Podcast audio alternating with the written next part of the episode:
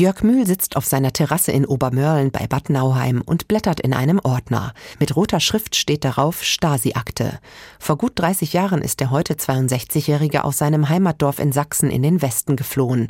Nach einem Besuch bei Verwandten im hessischen Bad Nauheim.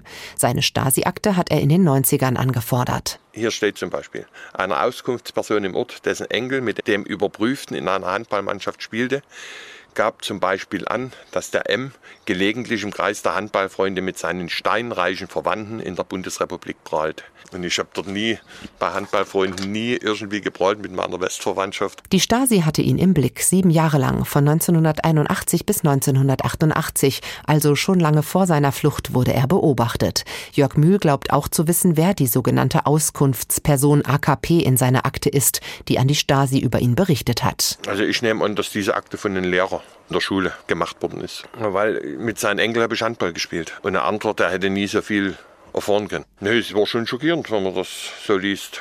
Wenn man sich das doch nie vorgestellt hat, dass man so ausspioniert wird. Jörg Mühl war in der DDR eher unauffällig, nicht politisch aktiv.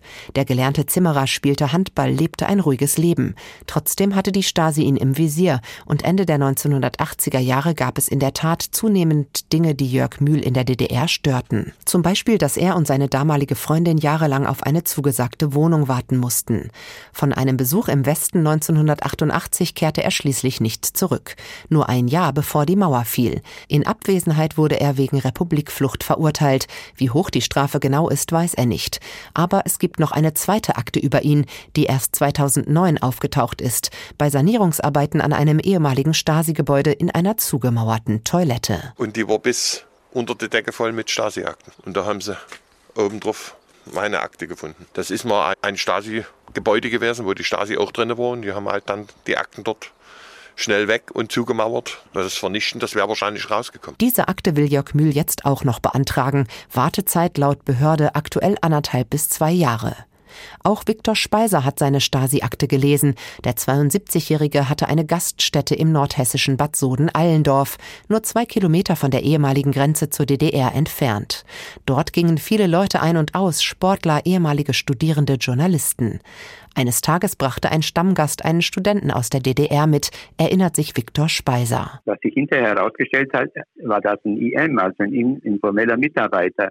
Er hat sich alles gemerkt und aufgeschrieben und dann an die Stasi weitergeleitet. Viktor Speiser hatte sich mit ihm unterhalten, erzählt, dass er gerne mal die Wartburg im Osten anschauen würde und was er tun müsse, um in die DDR zu reisen. Dann steht bei mir in meiner Akte der Besitzer der Gaststätte im Allgemeinen Viktor genannt. Dieser Viktor suchte im Frühjahr 1987 dringend eine Person, die ihn nach Eisenach oder Umgebung einlädt. Und dann?